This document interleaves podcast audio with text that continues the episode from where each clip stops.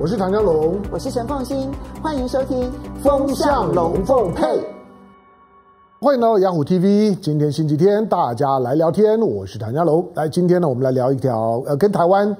台湾看起来没有没有关系啊，甚至大概不会关心，但是对台湾可能有点启发性的一个交通建设，呃的是从中国到老挝，老挝呢在台湾的翻译呢叫做辽国，哈老，然后辽辽国的首府呢叫永贞。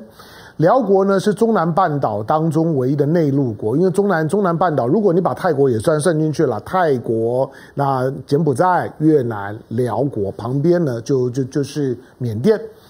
那呃，辽国是一个怎么样的国家？其实它的它在东盟十国里面呢、啊，能见度非常低，发展水平呢也相对的低。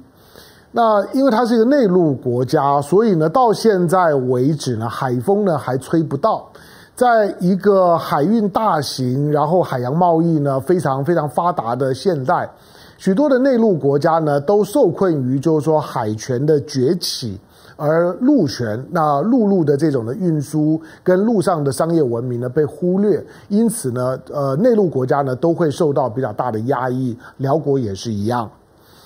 那呃，辽国呢，也是东盟十国里面，我印象中它是最晚加入东盟的三个国家之一。它应该是跟柬埔寨、跟缅甸，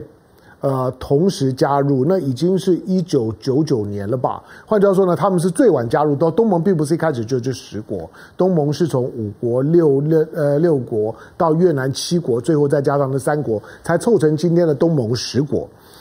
好，那老挝因为因为它长时间，它相对的相对的发展水平低，能见度呢也比较低，所以在有关于东盟的讨论论述里面来讲，它常常它几乎不会被谈到。那甚至于呢，当今天以台湾的角度来讲，那我们对于对于东南亚。的这种的关注度很高哈，那呃谈论度呢也很高，贸易也很好。你看，做台商，台商在在南向的过程当中，在菲律宾投资很多，在在越南投资很多，在泰国投资很多，呃，柬埔寨都投资很多。但是到了越南、柬埔寨，对于这两个越南、柬埔寨后面的寮国就不多了。那为什么？当然就是它是个内陆国。不过也因为这个原因呢，所以呢，我们透过呢这条现在中国呢开通的，大概建了建了五六年、六六年的时间的这条中老铁路，它主要呢是从因为辽辽国紧紧搭着中国的中国的这个省份呢是云南，那它跟它跟云南的关系呢是最密切的，那因此呢这条这条呢中老铁路，中国呢到老挝，我们我们用大陆的翻译了老挝。那这条呢，中老铁路就是从云南的昆明呢一路进，现在呢先到先到辽国的首府呢永珍，然后呢会到呢辽辽国跟泰国的边境呢叫万象，然后接下去呢在街上呢街上呢这个就是说呢泰国的铁路呢可以到曼谷，其实不是走到曼谷，那这条。呃，中国呢，从云南云南出发的铁路，目前呢还还停留在动车的水准，可能还没有到动车的水准，大概相当于台湾的，比台湾的自强号，呃，要高一点，就就是大概可以到时速一百六十公里左右。它的目目标呢，其实是要盖再往南，然后呢到新加坡，或者说要要让新加坡呢取得。或或者说呢，让中国也有呢直通新加坡陆路直通新加坡的机会，也让新加坡呢有一条铁路，可以让它作为呢欧亚大陆呢在亚洲的最南端的这个端点，那有一个呢当做是起点一样往北推进，然后呢透过中南半岛，透过老挝，然后进到了中国，进到中国之后呢接入接接下了中国的整个的所新建起来的欧亚的路网，然后呢进到整个欧亚大陆。因此，从陆路运输的角度来讲，这个老挝呢，可以说是呢整个东南亚东盟在路网运输上面整合到欧亚路网的一个关键性的起点。所以，它虽然只是一段，这段呢呃六六年多，现在通车了大概一千公里左左右，可是至关重要。它不是有象征性，而是它背后有一个非常大的想象空间。它的终极目标是一个全球的高速铁路网。那这个是这个是中国呢，在在作为一个基建狂魔，在作为呢这种轨道建设，因为轨道建设现在中国的超级强项的一个终极的目标，也因为这样的一个终极目标，全球的超级路网，所以才使得美国呢对于中国在推动的一带一路，以及从那个路网当中想象中国有一个全球称霸的企图心。呃，你怎么解解释都都没有用了。我会我会觉得中国算了，就不解释了，不用不用去跟美国去跟西方人呢去去解释那么多。呃，你解释他也他也不信啊，他也未必懂。好，但是呢，我们至少可以从这个呢，从这条中老铁路里面呢，看到几个几个现象。纯粹从老挝来讲，纯粹从老挝就是辽辽辽国这条这条中老中老铁路啊，那让老挝那那真是。那真是刘姥姥进大观园啊！那真是开了眼界了哈！因为我我在我在中老铁路呢通车，因为今天呃星期五，其实星期五的时间中老铁路呢通车，那习近平呢会用视讯来参与中老铁路通车的祝贺。但是早在这之前的时候呢，我就在注意这个中老铁路呢即将要通车的相关的视频，以及在试营运过程当中，对于辽国人来呃来讲，他们的那种。嗯，第一个就是说，从个人的感受来来来讲，辽国终于有了一个现代化的东西了。呃，辽国在东盟里面的发展啊，可能落后呢总体的东盟的形象大概十年，但是现在呢，这条中老铁路通车了之后，而且它完全都是非常新式新颖的，就是说，呃，现在的大陆的标标准的新款的铁道运输系统。的这样一个一个规格服务，那内装啊等等啊，都都非常的新颖，非常的现代化。对于辽国的民众来来讲，会觉得光是看到你都都开心，都觉得哇，有个新的现代的东东西。你作为一个一个国家，原来原来像是冰封落后的这样一个世界，然后突然间呢，看到了一个一个新的文明的可能。辽国对于这条的铁路高度期待，而且知道它即将贯通辽辽国再往南走。第二个就是说，从辽国的发展的角度来讲，对中国而言呢、啊。它可能是它的，是它参与国外的基础建设，同时是一带一路当中非常非常指标性的建设，是一带一路的指标性的建设。这个我们刚刚提到了。但从辽国的角度来来讲，对辽国最大的意义就是，这条铁路让辽国找到了出海口了。即使现在只到永贞，可是呢，辽国不再是个内陆国家了，它的铁路通海了。这个对辽国未来的出口，以及透过这条铁路去想象海洋，对辽国来讲呢，是一个一个关键性的时刻。辽国找到出海口了，这样子一个内陆国家找出海口的过程，崎岖的过程。这段时间我们谈了一些啊，我把它做一些的总结。你想想看哦，你想想看，在亚洲的亚洲南亚的几个内内陆国家。为什么最近不约而同的出现了一些一些转变？呃，内陆国家呢，在南亚的内内陆国家，除了辽国以外，还有我们这次谈到的不丹，还有什么？还有尼尼泊尔。你有没有觉得这些国家最近都有了一些微妙的转变？不只是政治态度上面的，而是当中国中国强大了之后，中国本身的本身的运输系统。过去啊，如果是二十年前、三十年年前，中国就算想要说我要我要建一条呢到尼泊尔加德满都的铁路，他也会觉得当笑话吧？你你能吗？你办得到吗？不可能。那你你说你要跟跟跟不丹呢，让不丹呢能够找到出海口，不丹恐怕呢也不敢寄希望于于你啊。因此呢，过去的过去的尼泊尔，过去的不丹，迁就于呢整个喜马拉雅山以南的。这样的一个印度半岛的整个的整个的地理的环境，他们是在中国和印度之间呢，他们别无选择，他们没有办法跟中国太亲近，因此呢，他们只好呢不是依赖，而是呢受受制于印度。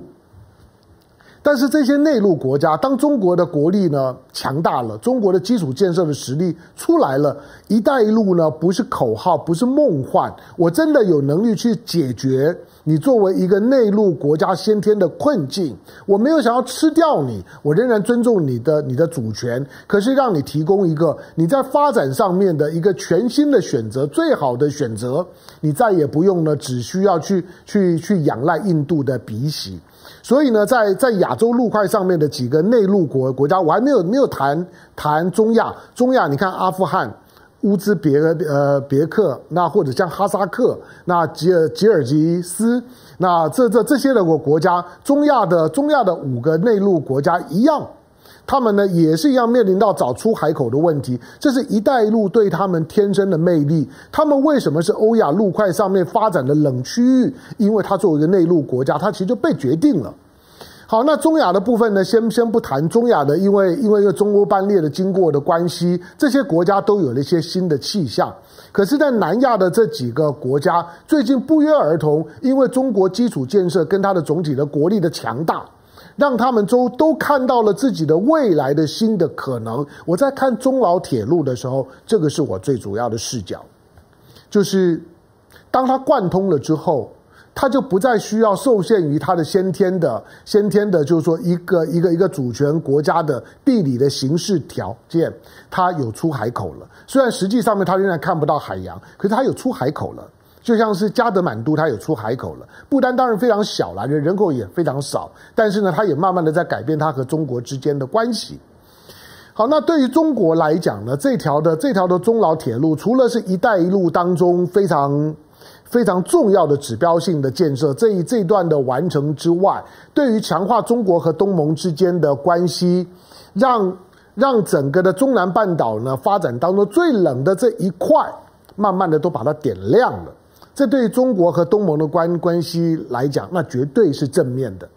美国呢，不管要怎样破坏，你有你有你有听过美国哪一个领导人去寮国吗？去去老挝没有吧？他根本不 care。好，那因此呢，当这条中老铁路打通了之后，对于中国和东盟的关系跟中南半岛关系的整合，它有绝对正面的注意。那对中国来讲会有什么影响呢？就是说，除了除了让现在的呃最大的经经济呃最最大的贸易对象，因为中国和东盟呢互为第一大贸易伙伴，将来呢亚洲的经济的整合，中国加加东盟呢是一个是一个指标性的概念，就是这个区块呢会是发展最快的。我说中国的快速的发展，让东盟呢同沾法喜，中国。光是呢，光是中国和东盟的自由贸贸易区，二零零三年的时候，双边的双边的贸易额，双边的贸易额呃到四到四百亿，然后呢到二零到二零一三年之后四千亿，十年的时间，光是早收清单就让和中国和东盟之间贸易量增加了增加了十倍，再从二零一三年到现在二零二一年八千亿。又涨一倍，好，所以呢，中国跟东盟之间的关系的紧密啊，使得呃路上的运输的客服至关重要。这条的铁路当然可以走客运，可以可以可以走货运。简单来讲，就是说，在过去中国和东盟之间的贸易，大部分都还是靠海运啊。